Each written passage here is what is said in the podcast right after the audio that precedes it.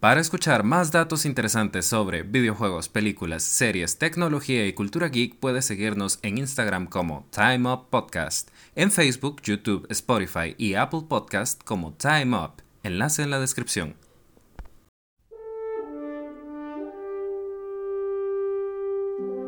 Hoy en día, el mundo da pasos acelerados buscando cambiar todo constantemente. Lo que ayer era nuevo, hoy es viejo. Gracias a la globalización y la facilitación de la información que trajo el Internet, el mundo es hoy un lugar de constante cambio. A veces es bueno detenernos un instante y recordar todos esos cambios que esta brillante herramienta nos ha dado. En este episodio de Time Up, acompáñennos a un viaje en el tiempo al inicio de la década de los 2000 y descubramos juntos el mundo del Internet en esta época. Así que enciendan su DeLorean consigan dónde conectar su cable LAN y eviten encontrarse con su yo del pasado, porque este episodio de Time Up está a punto de viajar en el tiempo.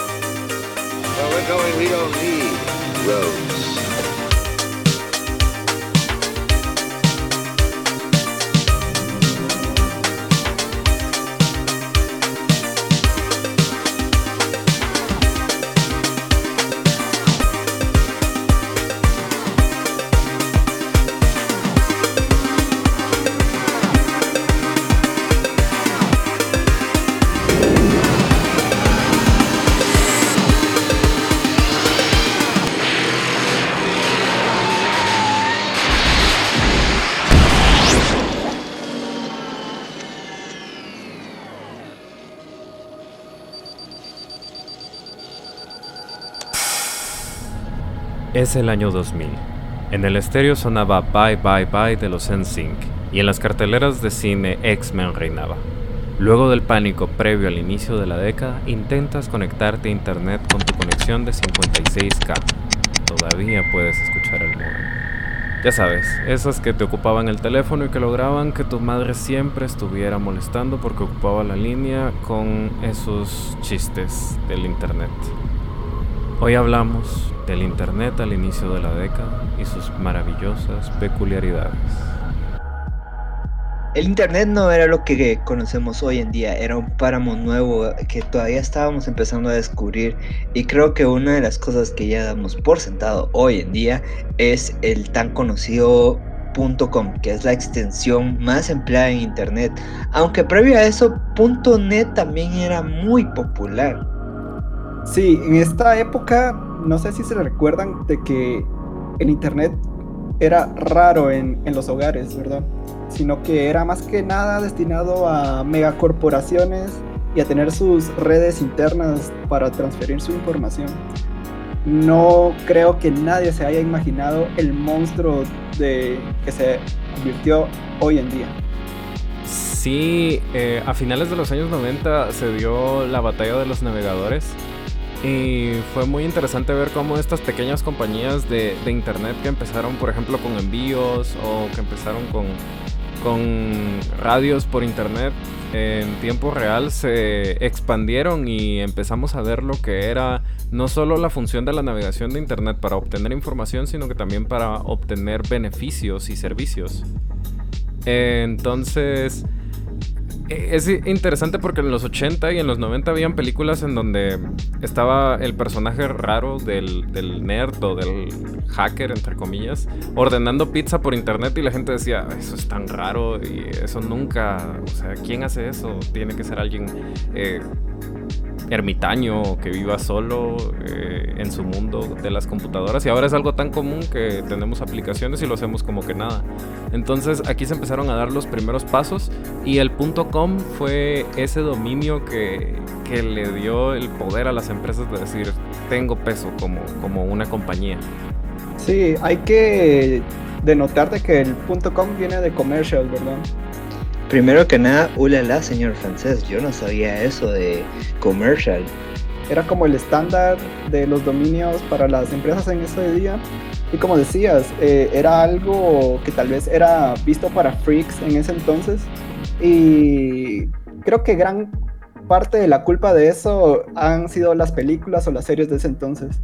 ¿Cómo olvidar eh, esa película de Matrix, verdad? Donde te decían que así se manejaba la información y que vivíamos literal en una simulación.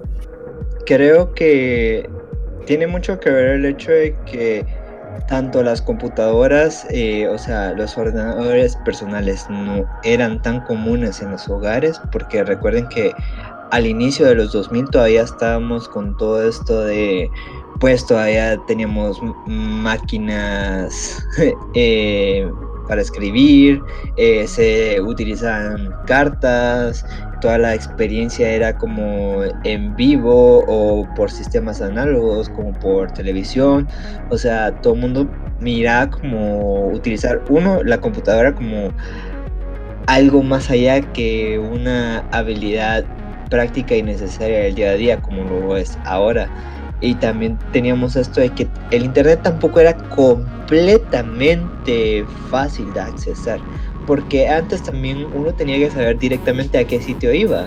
Entonces no existía como, ah, vamos a preguntar en Google a ver qué nos sale o que te dieran como sugerencias de sitios a los que querías entrar. Tenías que estar muy seguro a qué ibas. Eh, entonces a veces esto se volvía como más complicado y hay muchos conceptos que hoy en día ya los tomamos como ah, eh, esto es como un hipervínculo y me va a tirar para otro lugar o esto me lleva a una página, aquí regreso, porque ya por mera costumbre ya entendemos todas estas cosas, pero antes era como, ah, ¿qué estoy haciendo? Creo que el Internet cuando empezó a explotar y con la gente que realmente se toma el tiempo para eh, emplearlo bien, también lo utilizó como para sobrecargar de imagen lo que podían poner en una página.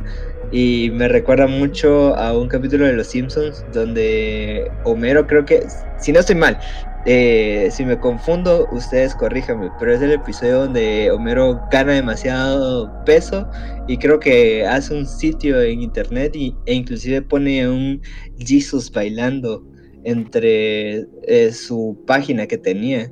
El GIF del bebé es algo icónico de esa época también. Y acabas de recordarme algo. Desbloqueaste eh, que en mi mente em, había un recuerdo, no reprimido, pero sí algo olvidado de cuando estábamos en el laboratorio de computación. Yo creo que esto fue alrededor del 2002 o 2003, tal vez más. Pero teníamos computadoras con acceso a internet, no eran todas las computadoras de laboratorio.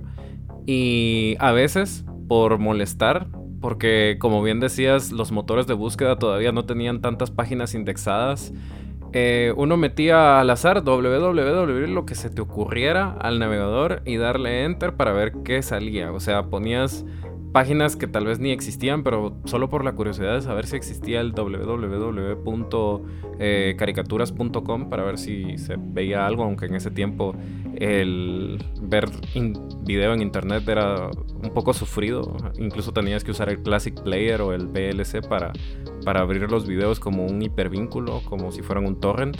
Pero era muy interesante hacer ese experimento de poner cualquier dirección que uno se le ocurriera con tal de ver si existía. Y uno ponía cosas muy raras también. Sí, solo corrigiéndote un poco, yo creo que ese capítulo de Los Simpsons eh, no es. Yo creo que es eh, cuando Homero intenta hacer su sitio web y incluso tenemos un pequeño cameo ahí de, de Bill Gates intentando hacer que su página quiebre. Y un dato muy curioso de eso es de que alguien realmente compró el dominio de, de esa página y recreó la página de Homero Simpson en, en, la vida real, ¿verdad? Creo que si lo buscan lo pueden encontrar aún. De hecho, hasta antes de que se empezara a promocionar la nueva película de Space Jam, existía el dominio de Space Jam de la página de la película de los 90 y seguía teniendo el mismo diseño de finales de los 90, con, con ese fondo recargado, con estrellitas y los menús con formas de dibujos eh, más caricaturescos, iconos así y grandes listas de texto con alto contraste. Entonces, todavía existen por ahí algunas páginas, además de que ahora existen incluso páginas y buscadores que se dedican a enseñarte la evolución de, portales de internet y puedes ver los de finales de los 90, los de inicios del 2000 y cómo fue evolucionando el diseño de las páginas más que todo páginas de noticias y páginas populares, pero sí es interesante a veces hacer ese, ese viaje a través del tiempo y ver cómo ha cambiado también el diseño web y cómo ahora es más sencillo e intuitivo. Cuando antes era una maraña de, de GIFs y de textos y banners. Sí, yo creo que todo esto tiene que ver más que todo con el diseño de interfaz y el diseño de usuario que ha priorizado mucho el crear como eh, un diseño fácil de accesar y fácil de entender por cualquiera. Y recuerda que una de las filosofías del diseño para usuario es de que llegar a lo que un usuario está buscando no tiene que tardarle ni más de tres clics. O sea esa es tu esa es tu tu marca. Si te pasaste de tres no funciona, no sirve. Entonces creo que pues hemos evolucionado y hemos ido integrando mucho el diseño y la diagramación para esto, porque antes creo que era mucho desde un sentido más como técnico de vamos a ver si esto se puede hacer y si se hacía pues así se quedaba. Tenía que sobresalir de alguna forma y era como un sobrecargado de, de estas cosas y creo que por eso es de que cuando hablan del internet de los noventas y de los ochentas, o sea, siempre se, se ve como supercargado, eh, lleno de cosas intangibles y también es como un viaje bien loco y turbulento porque la red la veían como una cosa extraña fuera de este mundo, el futuro. Sí, algo que Tesla dijo y me llamó mucho la atención es el poder encontrar páginas arcaicas, se podría decir. Hay una herramienta, bueno, es una página más que nada que se llama Wayback Machine, que literalmente es, un backup del Internet, donde si tenés el hipervínculo de alguna página que alguna vez existió, ahí seguramente vas a poder ver cómo era en ese entonces, ¿verdad? Por cierto, hablando, hablando de esta página, o sea, esto es solo por si alguien lo necesita algún día, cuando no sepan eh, cuándo se publicó algo o necesitan algo como para alguna bibliografía o una grafía o lo que o una fuente consultada pueden utilizar esta página eh, porque les puede dar como una fecha cuando algo fue o modificado, eh, cambiado o publicado. O sea, se los dejo ahí solo porque creo que es algo importante también expandir como nuestras herramientas. Sí, y hay, bueno, tal vez esto sea un poco más técnico, pero no sé, los desarrolladores han dividido estas etapas de las páginas web por, por versiones o por eras, se podría decir. En este, actualmente estamos en la 4.0, creo yo, pero estas se diferencian más que nada de por ejemplo, la 1.0 donde literal solo podías leer y no podías interactuar nada. Y, así ha ido evolucionando para que veamos de que este desarrollo ha sido generacional y, gran parte de las cosas es muy diferente de como eran antes. Bueno, bueno, bueno, pero dejemos de hablar un poco del lado técnico y mejor hablemos un poco más de nuestra experiencia personal. Y yo quiero empezar tocando el tema de antes todo era más customizable que ahora. Y no solo para sitios web, sino que también para nuestras computadoras. Y al inicio de los 2000 realmente algo que era un tremendo lujo era poder bajar como cosas del internet para modificar tu escritorio. Yo recuerdo muy bien que algo que a todo mundo le encantaba era cambiar su cursor y poner algo que lo personalizara. O sea, qué sé yo, si te gustaba, que es tal vez como eh, los caballeros o algo por el estilo, pondrías una espada como cursor. También estaban los descansadores de pantalla que eran personalizables y creo que antes eran tan populares que incluso cuando salió una película te ofrecían un fondo de pantalla o un descansador de pantalla junto a eso. Eh, también tenemos que podías cambiar la apariencia de tus carpetas y creo que era una cosa muy interesante y eso también se veía reflejado como en los sitios web una de las cosas que yo recuerdo que proveía como este nivel de, hazlo como tú quieras, siempre y cuando sepas cómo hacerlo. Era el sitio que hoy en día, cuando todos lo recordamos, es como, ah, mejor no me hables de esto, que es Hi-Fi. Sí, esta era los inicios de, de las redes sociales. Yo me acuerdo que en ese entonces estaba MySpace, que se volvió muy popular porque podías eh, subir música, creo yo. Y estaba Hi-Fi, que era la cosa más personalizable del mundo, creo yo.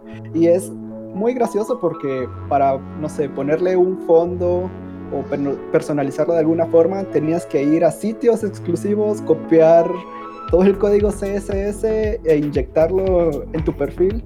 Era algo súper arcaico y te sentías todo un hackerman haciéndolo. Era, era muy gracioso. Sí, incluso si en un comentario querías agregar como una foto, tenías que ir a buscar a un sitio donde tuvieran el código. A veces solo te pediría el URL, pero digamos, eh, para mí esa fue como que el inicio de cómo fui descubriendo todos estos términos. Tal vez había unos que solo sabía a qué se refería, pero no sabía qué significaba.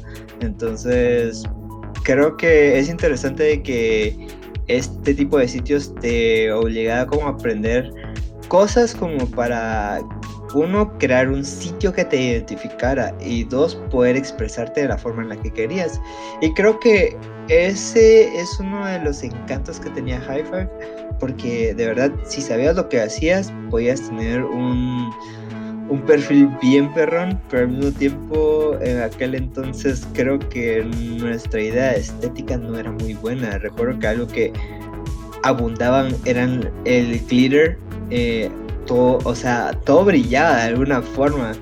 Eh, es justo el tema que quería tocar eh, ahorita que estabas hablando de hi-fi, recordar la estética de los 2000 y recordar Solo pónganse a pensar en, la galería de las imágenes que se pasaban por Bluetooth en su teléfono o que veían en los teléfonos de sus amigos.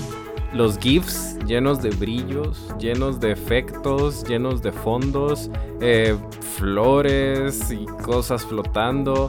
Eh, además de que de por sí los 2000 tiene una moda muy extraña porque como que se revolvieron varias décadas y vomitaron encima de los 2000, así que esa estética sobrecargada en, el internet también se refleja en las imágenes que a veces descargábamos o en los ringtones que teníamos antes de que los teléfonos eh, tuvieran una polifonía que les permitiera poner música, pues existían ringtones que habían páginas, yo recuerdo, que empezaban a, reproducir música de fondo mientras cargaba la página y a veces me asustaba porque uno tal vez en la complicidad del silencio quería navegar por internet, no a ver nada sucio, eh, solo a ver, pues a leer cosas y de repente te metías a algún blog o alguna página que empezaba a sonar, pues no sé, de repente música estridente o tétrica.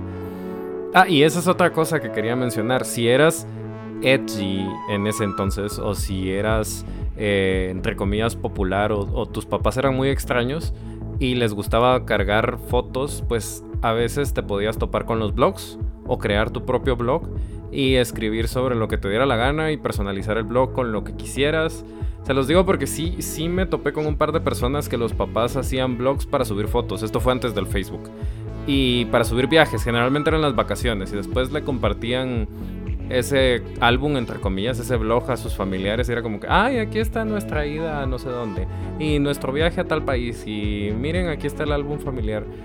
Pero como les digo, era algo, era una gringada también, porque eso era lo típico de la película de los años 2000 de la chica que tenía su blog y escribía sobre sus pensamientos y de repente se volvía popular o algo así. Pero era algo que pasaba y que podías ver y mirabas esa estética tan recargada, llena de gifs, llenas de glitter, de corazones. Más cuando arribó la estética emo, bueno, de mediados a finales de la década, de la primera década de los 2000. Es, es algo para, para recordar y para ver. Qué bueno que murieron los teléfonos de esa época y que no puedo volver a ver todas esas imágenes pasadas por Bluetooth, infrarrojo descargadas de sitios de suscripción de envía no sé qué al tanto tanto y te mandaremos un paquete de ringtones, imágenes y, no sé qué más. Yo solo quiero aclarar que el hecho de que hubiera como una estética bien disonante en los 2000 tiene que ver mucho con la idea de tener como tribus urbanas, por ponerlo así. O sea, estilos diferentes, pero era como cada quien está en un grupo y creo que era como agarrar de todo un poco de lo que había en aquel entonces. Entonces vemos mucho esto de que pues todo el mundo quería mostrarse como era y era como su forma de ser real a su estilo. Y pues ya, ya lo estabas mencionando, eh, los hemos eran una de esas como tribus, por ponerlo de alguna forma, que sobresalió demasiado. Creo que si nos ponemos a pensar, eh, se nos viene a, la mente el Bob Esponja emo de la nada o la pareja emo que eran imágenes súper populares en aquel entonces pero también tenemos el otro espectro con Bob Esponja cholo que si no era bling bling si no eran brillitos tenía que ser oscuro porque eso te hacía serio entre comillas. Pero volviendo un poco a lo de lo personalizable en ese entonces, tiene mucha razón de que eh, en ese entonces era más fácil definir quién eras eh, ya en, en, los principios del Internet, ¿verdad? Como decía Tesla, que creaban blogs, creo que todo esto terminó evolucionando a lo que es Tumblr ahora, pero sí, o sea, es como la computadora del tipo, no sé, punk o lo que sea, su fondo de pantalla punk y no sé, su cursor de manita haciendo la señal de rock, ¿verdad? Y cómo, cómo olvidar, mejor dicho, eh, que estaban esas carátulas de los reproductores de música súper personalizables yo creo que el internet tenía, eh, o sea, tal vez porque era algo nuevo, eh, nos dio mucho la puerta a customizar y aprender mucho como, no lo voy a llamar como programación, pero sí es como a trastear un poquito en tu ordenador y no quedarte con lo básico. Pues creo que algo que también ayudó mucho a, que toda esta estética y esta necesidad de mantener una estética que dijera, este soy yo, tiene que ver mucho con el expandir la comunicación y encontrar a gente que compartiera los mismos gustos y a veces te hacía que ampliara tu visión de lo que te gustaba. Algo que me doy cuenta que se llegó a popularizar demasiado fue como la cultura otaku en aquel entonces. No voy a decir que no existían fans del anime, eh, inclusive eh, creo que en lugar de llamarlo anime también había un término que era Japanimation, eh, que es animación japonesa, pero mm, creo que es muy muy sesgado el tiempo en el que realmente la gente decidió como tirarse a un lado o al otro de este soy yo, porque me gusta tal y tal cosa, y ahí se quedaban, pero creo que es porque había muchos adolescentes eh, accesando finalmente a internet y teniendo una conexión más amplia. Y ya no te quedas con solo voy a conocer a la gente que está en mi barrio, en donde estudio o donde salgo a jugar. No, no, no. Ahora puedo ser amigo de, qué sé yo, de Jean Paul de Francia. Sí, algo que damos por sentado hoy en día, que es la comunicación por chat, en ese entonces era toda una odisea. Yo lo recuerdo bien porque estaba el famoso Windows Live Messenger y yo creo que todos súper pensaban el estado que tenían ahí como para decir, uy, esto me representa. No me, no, me, no me de los estados porque ahorita estoy teniendo flashbacks de las atrocidades que ponía. Y una de las cosas bien populares era poner X minúscula, X mayúscula, X minúscula y cualquier tontería y volver a cerrar con esas X. No sé por qué. O el clásico eh, EXO, EXO. O sea, abrazos y besos. Sí, o, estaba el tipo que quería verse cool y, ponía la letra de una canción o lo que sea, ¿verdad? Y o eh, eh, también, también estaba esta cosa de que podías tirar un código para que te saliera como eh, alguna imagen extraña con texto en tu estado. Y también luego agregaron como que una conexión con tu reproductor que cada vez que reproducieras algo salía en tu estado eh, escucho tal canción. Entonces eso también era como ah ve pues. Veo que eres un hombre de cultura sí claro. Y nos damos cuenta que que, todo, que todo esto evolucionó para hacer literalmente lo mismo, porque estaban esos GIFs que, te los pasaban y los guardabas tú en tu computadora para volverlos a usar. Ah, como los stickers. Como los stickers de hoy en día de WhatsApp, exacto. O sea... Es gracioso porque hay un par de stickers como de los que tenía eh, Messenger que se han retomado, pero ahora con un texto nada que ver con lo que eh, pretendían significar antes, pero es gracioso como todo evoluciona en, el internet y todo es como retroactivo, o sea, nada se olvida completamente. Saben, ahora que estamos hablando de, eso, de la personalización y todo eso, pues tenemos que tomar en cuenta que no siempre eh, había internet en nuestras casas. Estamos hablando de un grupo muy pequeño, más si hablamos en Latinoamérica, que tuvo internet al mero, mero, mero inicio de, de los 2000. Pero eso no significaba que la computación no se hubiera vuelto accesible. Y una de las herramientas que nos ayudó a los que tal vez no teníamos internet en los meros, meros inicios del 2000, pero sí teníamos una computadora, fue la maravillosa Encarta que nos ayudaba a hacer las tareas. O sea, generalmente yo crecí con esas enciclopedias de incluso varios tomos en donde tenías que buscar las cosas por letra y encontrabas un montón de información resumida. Pero cuando llegó Encarta, ah, los trabajos se convirtieron en algo completamente diferente porque empezabas a aprender a través de pequeños videos interactivos, a través de imágenes con mejor resolución y empezabas a copiar y pegar texto en un Word solo para mandar a imprimir a un café internet.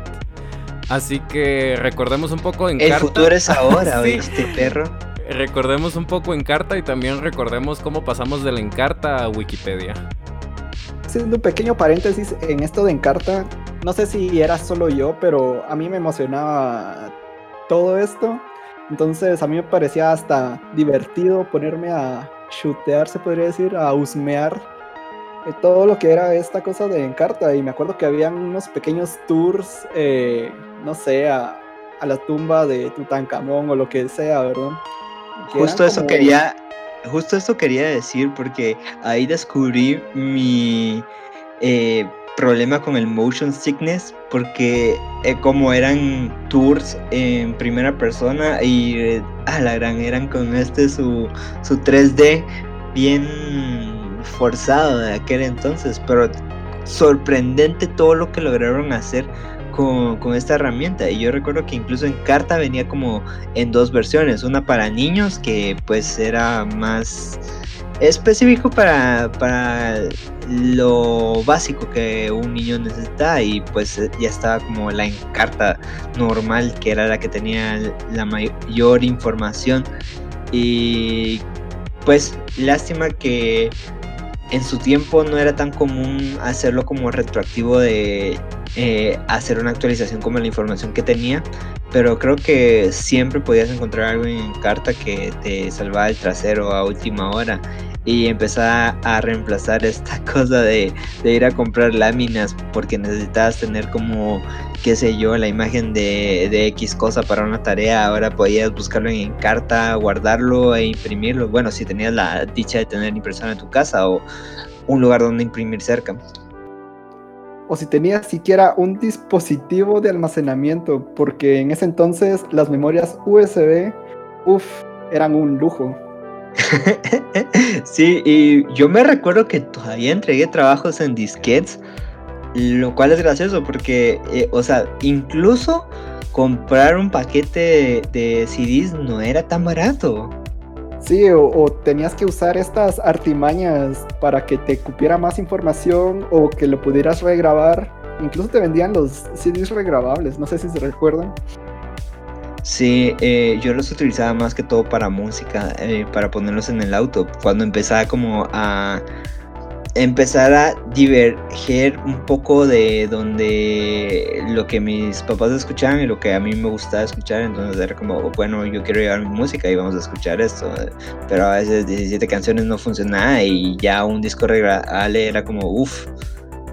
Igual tenía esta cosa, no sé qué tan popular sigue siendo este programa para grabar discos, que era el Nero, pero me acuerdo que había como que el, típico truco, ¿verdad? De que podías grabarlo en formato de audio y te cabían las, sí, como decías, 17 canciones creo que era, o grabarlo como información pura, ¿verdad? Que era hasta que se llenaba el disco de, de información y igual lo podrías reproducir. Y en ese entonces. Sí, llegabas hasta tener como mil canciones en un CD, entonces ya era como eh, el CD perrón, en lugar de tener como CD volumen 1, eh, qué sé yo, eh, música para moshear o algo por el estilo.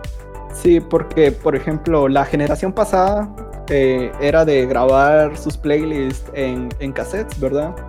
yo casi ya no viví esa época, pero lo que era en este entonces sí era como, uy, te ibas, a, te bajabas todas tus canciones en estos programas tipo Ares o Limeware que eran eh, información peer-to-peer, ¿verdad?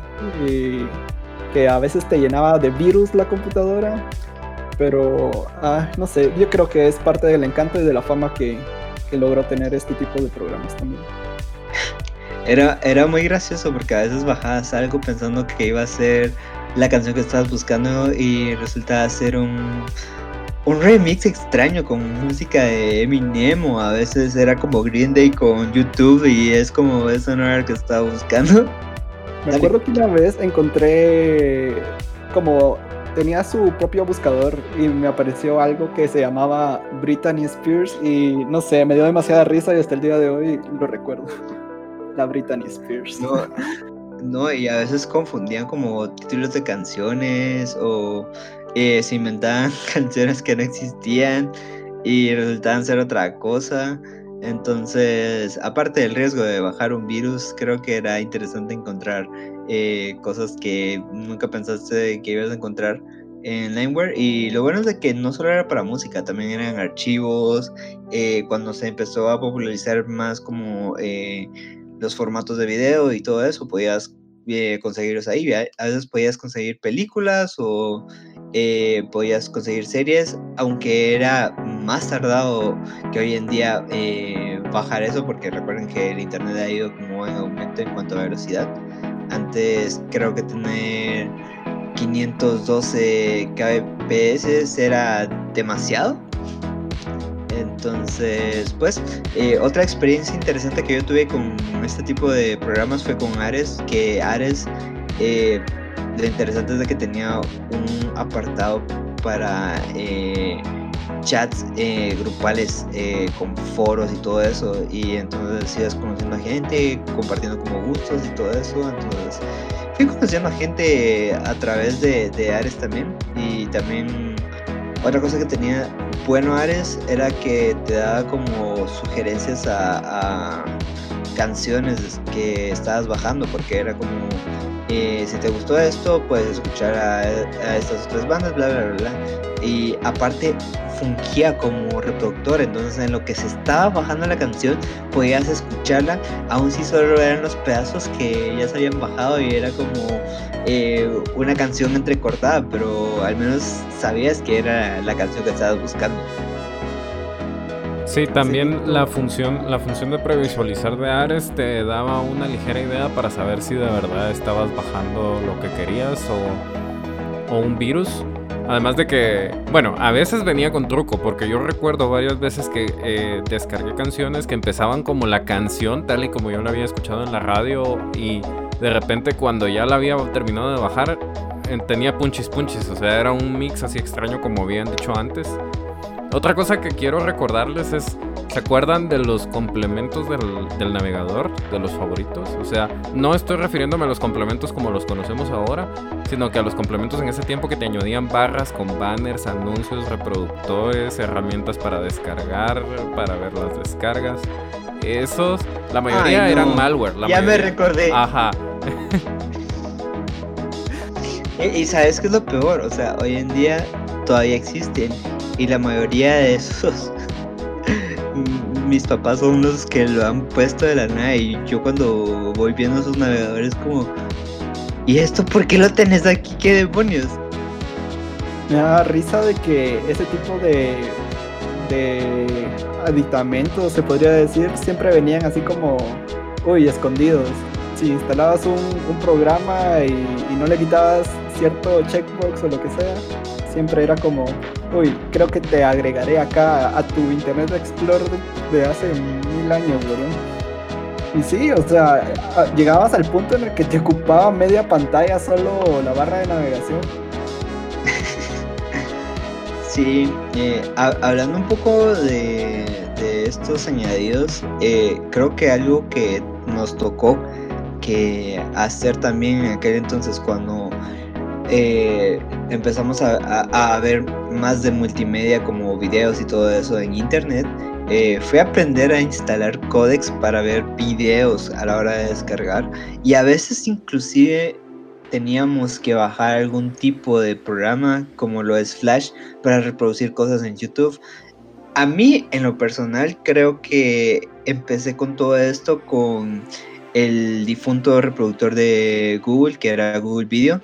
Lo interesante de esta cosa es de que podías bajar eh, una, un programa de Google Video y a la hora de pegar ahí el link del el video, a la hora de que este cargara, el video se quedaba almacenado en tu computadora. Solo tenías que abrir el programa, buscar el video que estabas viendo y ya estaba cargado. Y esto funcionaba cuando no tenías internet o pues eh, querías algo más rápido en lugar de estar esperando a que esto cargara. Lo cual, al menos cuando yo lo empecé a utilizar, no duró demasiado porque ya estaba entrando demasiado fuerte eh, YouTube. Pero pues como les digo, también tenían que instalar como Flash para poder ver videos en YouTube y a veces era como, porque esto no carga eh, y ya salía que necesitabas un complemento para poder cargar algo. De hecho, yo también, y yo creo que lo mencioné antes, en algunas páginas si querías ver video, lo que hacías es que copiabas un enlace que, que conectabas a VLC o a Classic Player y te corría como que en la memoria caché. Y justo como lo estás diciendo, como corría en la memoria caché, era como que lo estuviera grabando la computadora en un archivo temporal, pero ya no era temporal, sino que se quedaba en el disco duro. Entonces yo usé ese truco un par de veces. Eso sí, la calidad de video de ese tiempo, estamos hablando de que 240, 360 y si, si te iba bien, 480, pero eso significaba que para, para descargarlo, entre comillas, iban a pasar horas de horas de horas. Uy, y ni hablar de, de los códecs de audio, o sea, pese a la tecnología que teníamos, a veces como que el sonido estéreo parecía como que si no existiera y casi todo estaba como en mono. Entonces, creo que dejaba mucho que desear en ese aspecto. Teniendo en cuenta los equipos que, que corrían en ese entonces, ¿verdad? Teníamos nuestro monitor CRT que fijo le teníamos que conseguir un filtro para no quedarnos ciegos. Que hoy en día creo que nadie, nadie se imaginaría que le tenés que poner un vidrio a tu computadora enfrente para, para que no te lastime los ojos, ¿verdad? Para que no te quemen los rayos ultravioleta que el monitor eh, emitía. Qué cosas tan peligrosas, pero pues eh, quiero hablarles de algo así específico que creo que ya muchos no recuerdan, pero antes eh, ver trailers y, y, lo que se venía del cine, eh, no podías accesarlo como en YouTube porque no existían como estas cosas de grandes compañías estando en YouTube. YouTube era más que todo eh, para gente tirando cualquier cosa que quisieran grabar y así pero grandes compañías no estaban metidas ahí. Pero Apple tenía como que casi que el monopolio de los trailers, entonces eh, te metías como apple.com barra trailers y veías que estaba por venir. Entonces era un concepto muy interesante, pero al mismo tiempo extraño porque solo podía reproducir los traders utilizando QuickTime y creo que así fue como conocí QuickTime y me vi forzado a, bajarlo y luego terminabas con tantos reproductores solo para ver cosas en distintos lugares, lo cual también creo que era un poco tedioso.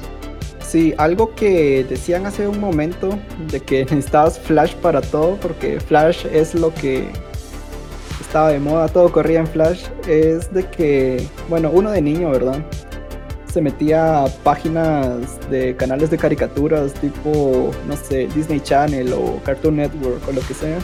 Y estaban los famosos juegos Flash y, y también existían estas páginas que estaban destinadas literal para, para este tipo de, juegos y eran malísimos, o sea, eran malísimos.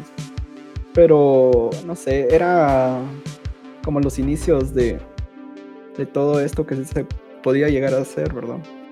Te voy, a detener, te voy a detener ahí porque a Neopets no lo vas a estar insultando, por favor.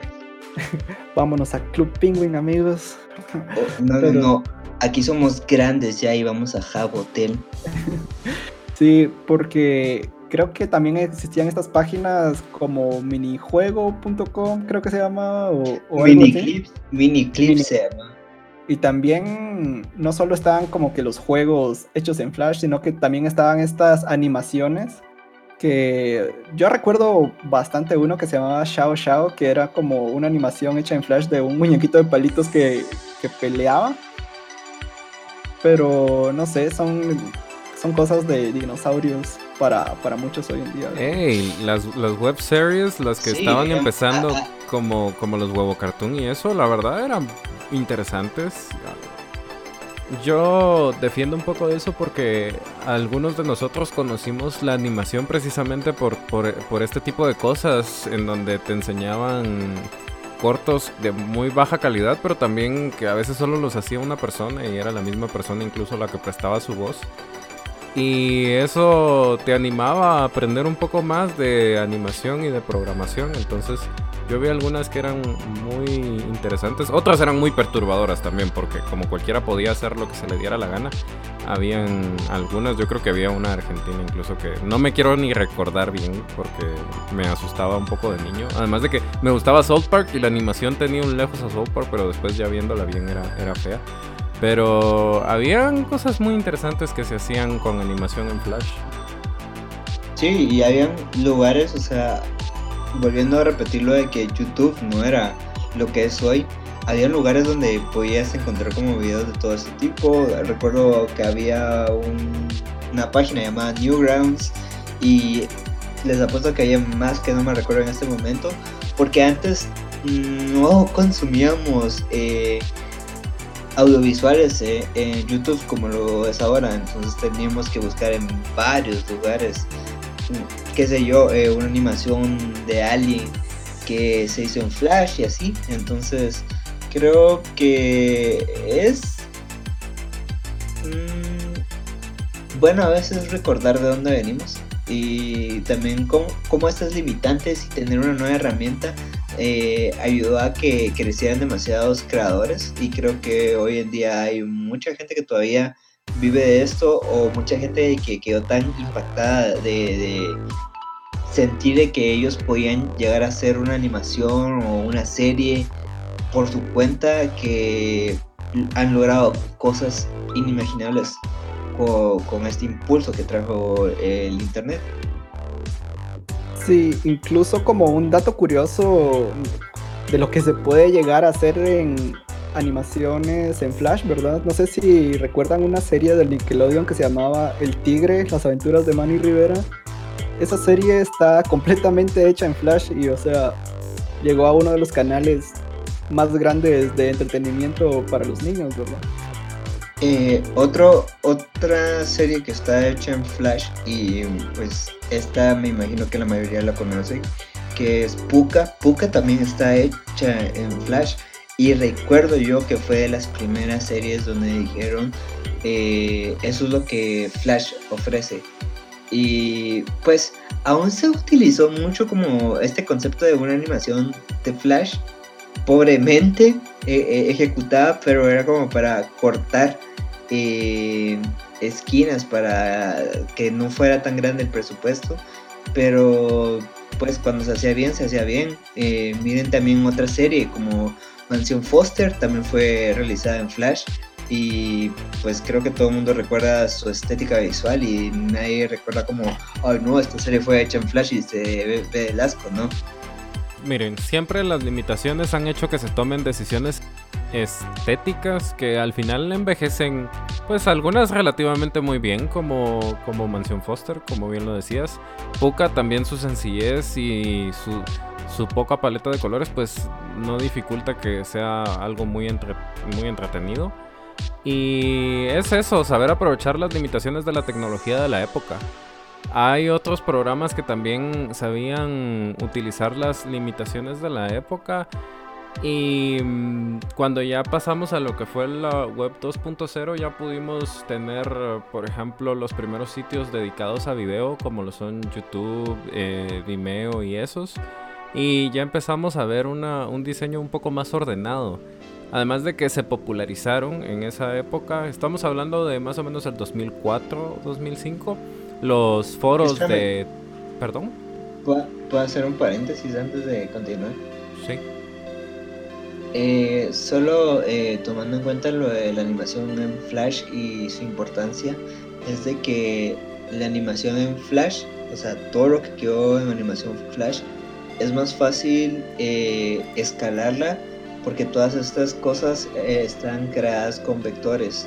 Entonces, no es como, qué sé yo, eh, una serie que fue dibujada a mano, que no se puede expandir eso a menos de que se tengan como eh, los acetatos para volverlos a escanear y optimizar la imagen.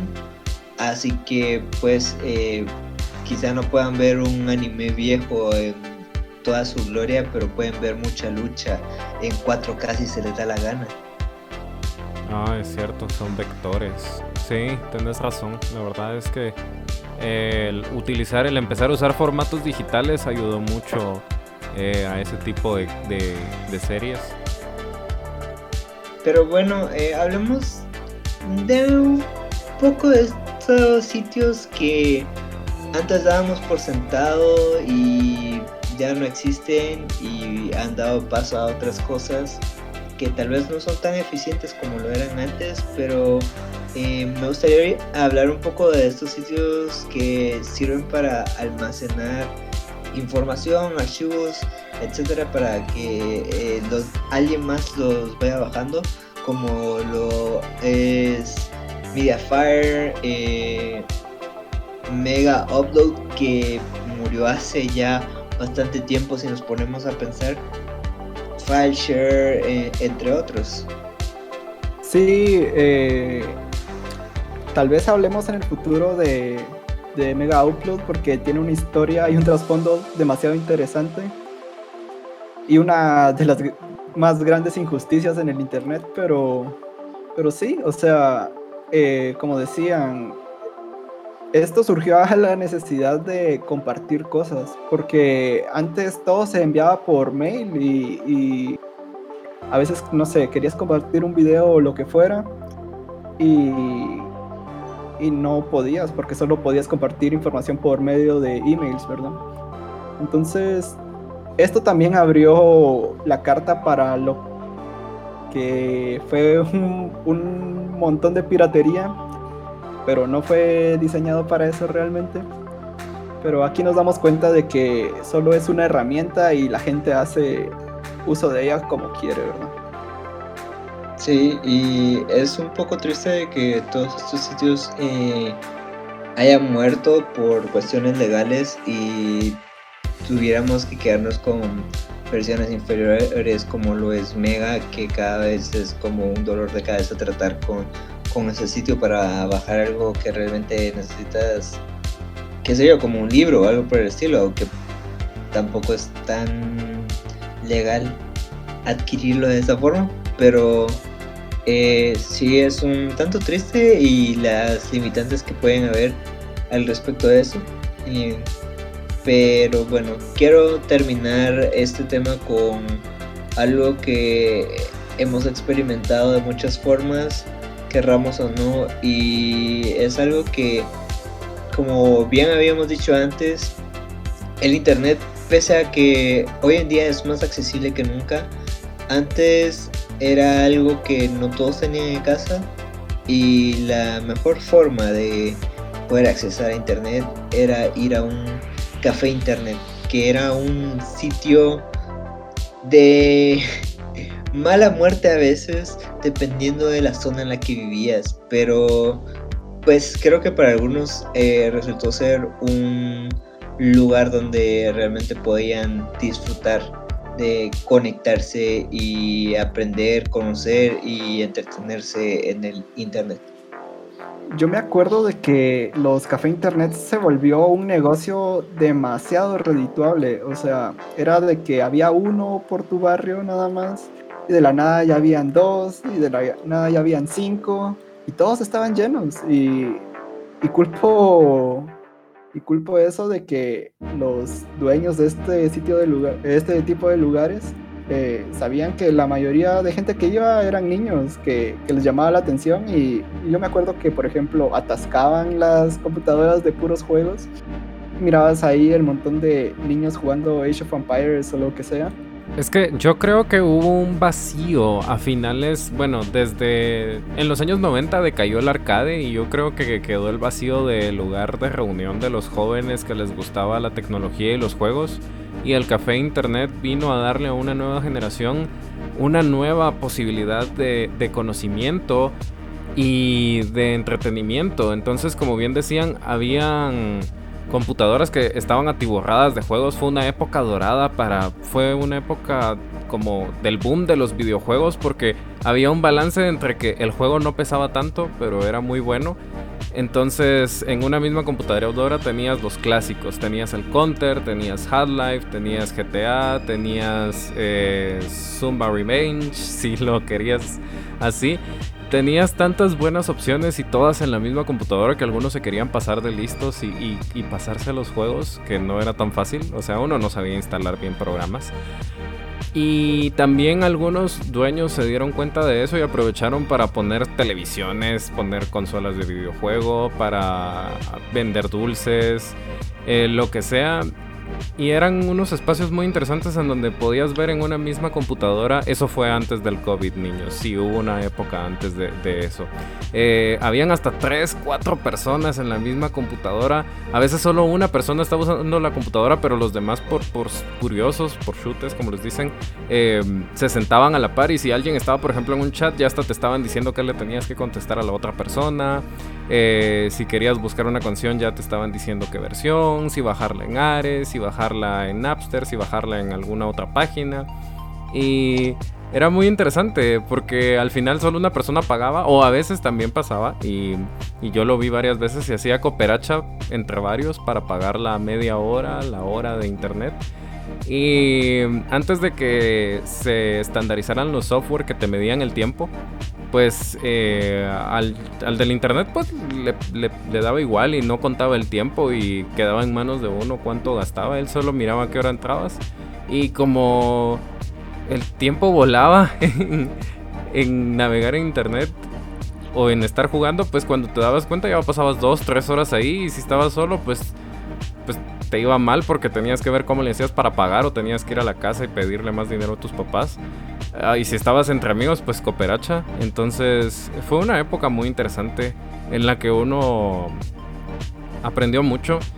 Se aprendió mucho en los laboratorios de computación de, los colegios, se aprendió mucho en los cafés internet, se aprendió mucho ah, gracias a las primeras redes sociales, gracias a los blogs, gracias a los Ask. Eh, uno empezó a, tener una base de terminología que, a día de hoy hasta sería un poquito obsoleta porque hay muchas cosas que las vinieron a, suplantar las aplicaciones.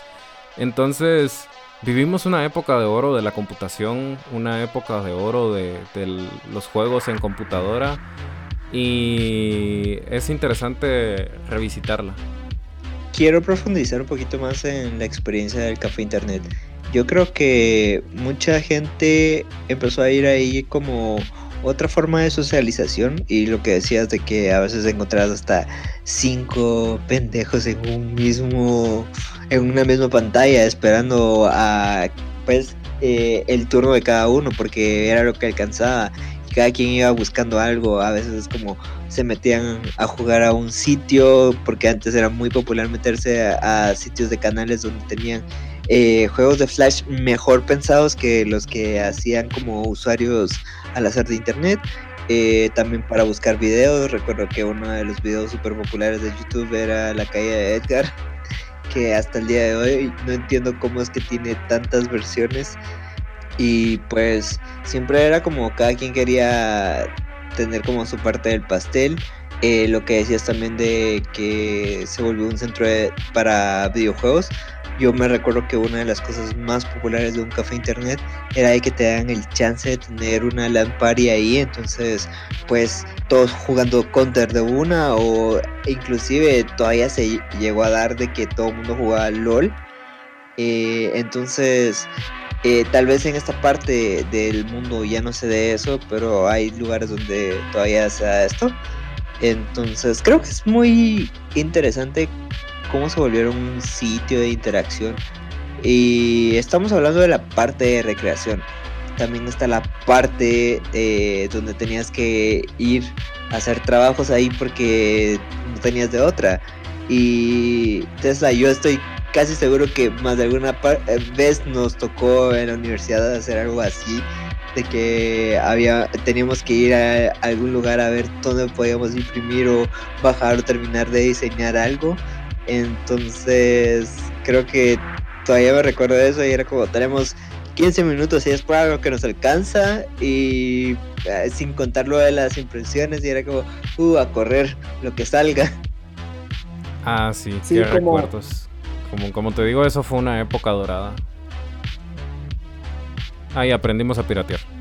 Sí, como decía Spider Dude Tesla, se volvió un centro de recreación básicamente y se puede ver tal vez como una evolución de lo que fueron algún día las salas arcade, pero más variado, ¿verdad? Sí, porque incluso dependiendo de tu nivel de, de café internet, podías tener una maravilla podías tener una posilga. Y digamos, en los mejores casos tenías incluso una tienda incluida ahí. O sea, y no solo era una tienda, era una tienda, librería. O sea, hacían de todo y creo que siempre va a ser como algo que voy a atesorar en el sentido de que esa emoción de, conocer gente nueva porque te toca que hablar con alguien porque eh, a veces te sentabas con alguien y luego descubrías que pues estaban haciendo algo similar y es como oh y hablemos de esto o de, o aquello y, y conocías a gente nueva o a veces te conocías al ya mal conocido chino, que así es como se le llama a la mayoría de, gente que atiende una tienda o un café internet. Y siempre era como, dame más tiempo, por favor, o dame chance de guardar, o dame chance de cerrar todas mis cuentas, porque si no, luego cuando alguien más llegaba, eh, todas tus cuentas estaban abiertas, tu correo, tu cuenta de Facebook y cuando te das cuenta alguien ya escribió tu estado o me gusta, eh, bueno, no voy a decir nada de esto, pero ustedes imaginarán qué cosas podían ser, pero era, era muy gracioso eso, o sea, tiene cierto aire de inocencia el recordar los café internet y pues también todo lo que circula a través de esos. Y una última cosa antes de que lo olvide. Cuando empezaron a darse cuenta de que el terreno de los videojuegos estaba pegando también ahí, eh, inclusive podías pedir que te quemaran en cuatro CDs el juego que querías. O sea, podías buscar con ellos también eso y, y aunque nosotros no aprobamos la piratería, eh, creo que es parte de, del sentimiento de, de crecer en, en un área mm, vamos a decir tercermundista, pero al mismo tiempo también con esta ilusión de sentir que eh, estamos más conectados, estamos en ese futuro que nunca creímos que llegaremos a ver y pues como dijimos al comenzar el episodio, el mundo sigue cambiando y es lo único que tenemos como constante, pero es bueno detenernos y ver de dónde venimos y dónde estamos hoy y creo que el internet siendo una herramienta que todos usamos es algo algo interesante ver cómo, cómo cambió. Y qué bueno que no tengamos que hacer conferencias desde un café internet. Ana, algo que dijo spider que es muy cierto es de que este tipo de lugares te obligaban a socializar. O sea, no sé si alguna vez les pasó de que, no sé, si eran tímidos o algo, de que ibas, te sentabas en tu computadora X y no sabías ni dónde estaba la arroba y estabas ahí 10 minutos pensando cómo irlo a decir. No sé, son cosas que creo que la generación de hoy nunca se dará cuenta, ¿verdad? Pero, pero sí, es una época que al menos yo la recuerdo la recuerdo muy bien, muy feliz en ese aspecto. Creo que ha sido un viaje bastante conciso en el que hemos podido recordar algunas cosas, desbloquear recuerdos, darnos cuenta que hubo una época en la que el Internet nos conectó más personalmente que ahora y también ver desde lejos cosas que ya no van a ser igual y que ahora que vivimos más en línea estamos más desconectados pero también tenemos una gran posibilidad de, formas de comunicarnos. Esta es una. Y muchas gracias por escucharnos porque hay mm, no miles, millones tal vez de opciones. Y ciertamente es bueno recordar y es bueno evolucionar. El Internet y la tecnología no se van a detener. Así que, ¿alguna última palabra? Eh, Spider Jimbo. Eh, Sí, con todo este auge de la era digital y pues también eh, todo lo que ha pasado en el último año, eh, siento yo que el Internet sigue siendo un lugar seguro. O sea, no seguro, no se confíen. Recuerden que la primera regla de Internet es de no confiar en nada de lo que leen o con quién interactúan pero creo que es un lugar donde nosotros podemos perdernos eh, un instante, podemos olvidarnos de todo lo que está pasando afuera y, y pues divertirnos, pensar en cualquier otra cosa, conectarnos con la gente con la que no podemos vernos a diario. Y creo que gracias a la evolución que ha tenido eh, hoy en día estamos más conectados que nunca, pero sí quiero decirle que la calidad que antes el internet tenía eh, ha cambiado a pues una forma saturada de, información y creo que cuando tienes más acceso a algo eh, ya no lo sientes como antes, o sea, ya no es lo mismo, pero pues creo que siempre y cuando le demos una buena función al internet, siempre va a tener como eh, esa magia que tenía antes. Y pues no significa que mañana no vaya a haber una nueva tendencia que cambie todo lo que el internet que conocemos eh, será. Y esperemos poder tener todavía esta herramienta y poder seguir conectándonos con ustedes a través de este pequeño podcast que espero que también sea un lugar eh, donde puedan distraerse de todo lo que esté pasando o todo lo que estén eh, viviendo porque pues al final de cuentas esto es eh, lo que hacemos. Reír y aprender y disfrutar de todas estas cosas que nos rodean en la cultura yo quisiera agregar de que somos demasiado afortunados de que tengamos este tipo de, tecnología hoy en día. Imagínense que, por ejemplo, esta pandemia hubiera pasado, no sé, 30 años en el pasado. Imagínense estar literal totalmente desconectados de, de la realidad, ¿verdad? Solo sentados a la par de un radio esperando noticias. Eh, gracias a este tipo de ayuda, se podría decir, eh, estamos de alguna manera más cerca de las personas que queremos, ¿verdad? Y que, como decía, es, es una herramienta y depende de uno cómo utilizarla. Podemos usarla para recrearnos, para aprender y para estar más cerca de las personas que queremos. Y hacer memes perrones, no olvides eso. O, obviamente, eso es en la clase académica, amigo. bueno, eh, pues eh, nos, disculpamos un poco con el tiempo que nos tardamos en poner cada episodio, pero eh, creemos que no queremos sacar algo corriendo porque pues merecen lo mejor de nosotros.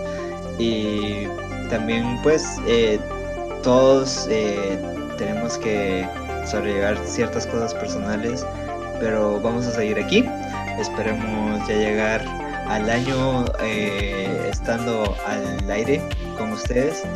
Eh, no sé qué quieran decir ustedes antes de despedirnos.